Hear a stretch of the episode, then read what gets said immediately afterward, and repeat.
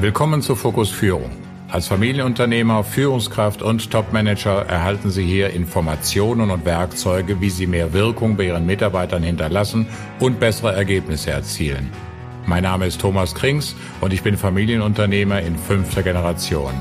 Als Organisationsberater stehe ich Inhabern und Führungskräften als Coach und Sparringspartner zur Seite. Sie wollen wissen, wie Führung wirksamer sein kann? Dann bleiben Sie dran.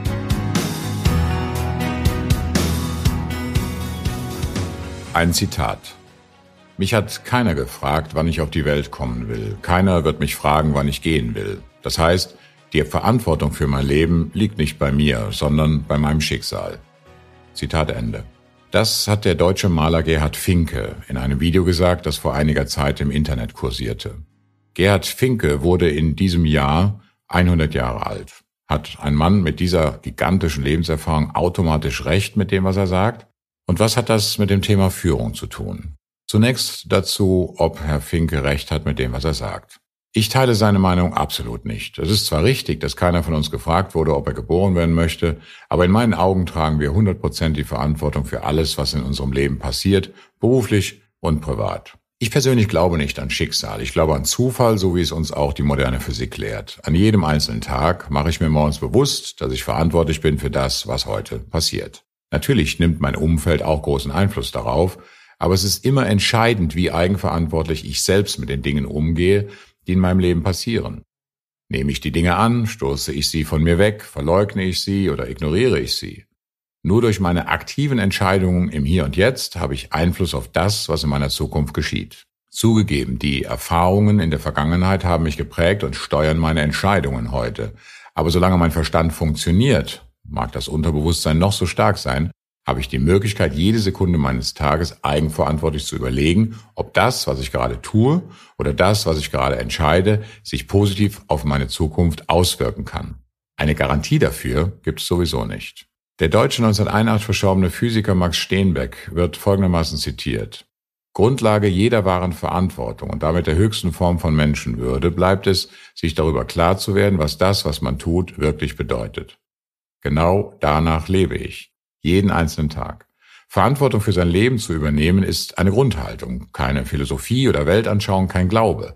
Mit dieser Grundhaltung wird es mir nie passieren, und es ist mir auch in der Vergangenheit nie passiert, wenn ich mich richtig erinnere, dass ich nur ansatzweise eine tägliche Entscheidung oder sogar Lebensentscheidungen an andere Menschen, höhere Mächte oder Institutionen abgebe. Wenn irgendein Mist in meinem Leben passiert, weiß ich, dass ich direkt oder indirekt dafür verantwortlich bin.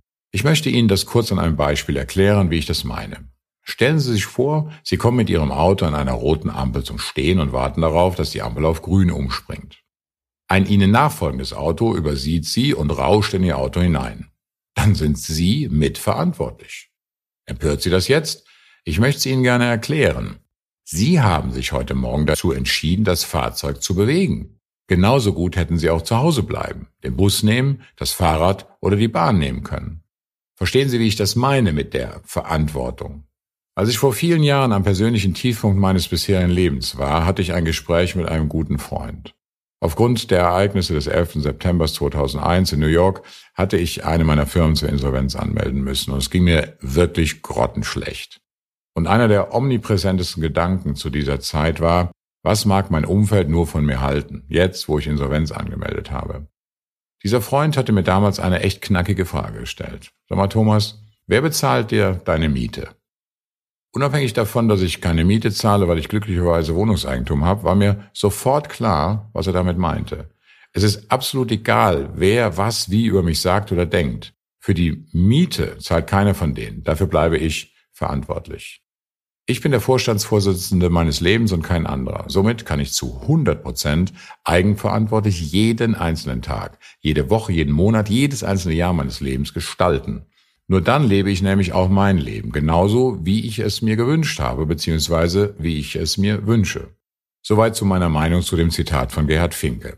Aber was hat das jetzt mit Führung zu tun? Unabhängig von der Tatsache, dass Führung nicht nur im beruflichen, sondern auch im privaten Kontext eine große Rolle spielt, dazu habe ich ja bereits in einer älteren Episode einiges gesagt, möchte ich Ihnen im Folgenden noch ein paar Gedanken ausschließlich zum Thema Verantwortung im beruflichen Kontext nennen. Stellen Sie sich doch bitte einmal Folgendes vor. Alle ihre Mitarbeiter würden vollumfänglich und immer Verantwortung für alles in deren Verantwortungsbereich übernehmen. Wie wäre das für Sie? Was wäre dann anders oder besser? Die Antwort kenne ich von meinen Seminarteilnehmern und aus eigener Erfahrung. Alles wäre besser. Sie würden bessere Ergebnisse erzielen, die Arbeit würde mehr Spaß machen und eines wäre sehr viel besser. Sie hätten als Führungskraft mehr Zeit. Verantwortung an die Mitarbeiter zu übertragen, ist das Führungskräfteentlastungsprogramm. Warum? Weil sie dann weniger für ihre Leute machen müssen, weniger für sie denken und weniger für sie handeln. Sie müssen als Führungskraft ihre Mitarbeiter zu eigenverantwortlichen Menschen erziehen. Wenn ein Mitarbeiter beispielsweise zu Ihnen kommt und sagt, ey Chef, ich habe ein Problem, was will dieser Mitarbeiter in Wirklichkeit von Ihnen? Er will, dass Sie ihm eine Lösung auf dem Silbertablett präsentieren. Das ist für ihn einfacher, als es selbst zu lösen. Und er trägt dann nicht mehr die Verantwortung alleine, falls etwas schief läuft. Chef, ich habe ein Problem, ist nichts anderes als ein vorgesetzten Beschäftigungsprogramm. Wenn Sie das ändern wollen, müssen Sie Ihre Mitarbeiter antworten, behalt das Problem, sonst habe ich es auch. Das ist natürlich ein Scherz, aber Sie verstehen sicher, wie ich das meine. Mitarbeiter sollen immer nur mit Lösungen oder wenn der Mitarbeiter noch wenig Erfahrung hat, mit Lösungsvorschlägen kommen, nie mit dem Problem. Zur Not lassen Sie den Mitarbeiter in Ihrem Beisein die Lösung zu seinem Problem entwickeln. Sie können es auch gerne so machen wie ein alter Freund von mir.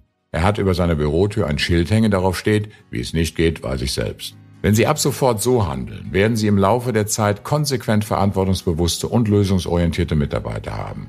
Das beschert Ihnen bessere Ergebnisse, weniger Telefonate und Mitarbeitergespräche, weniger Ärger und vor allem mehr Zeit für Ihre eigenen Aufgaben.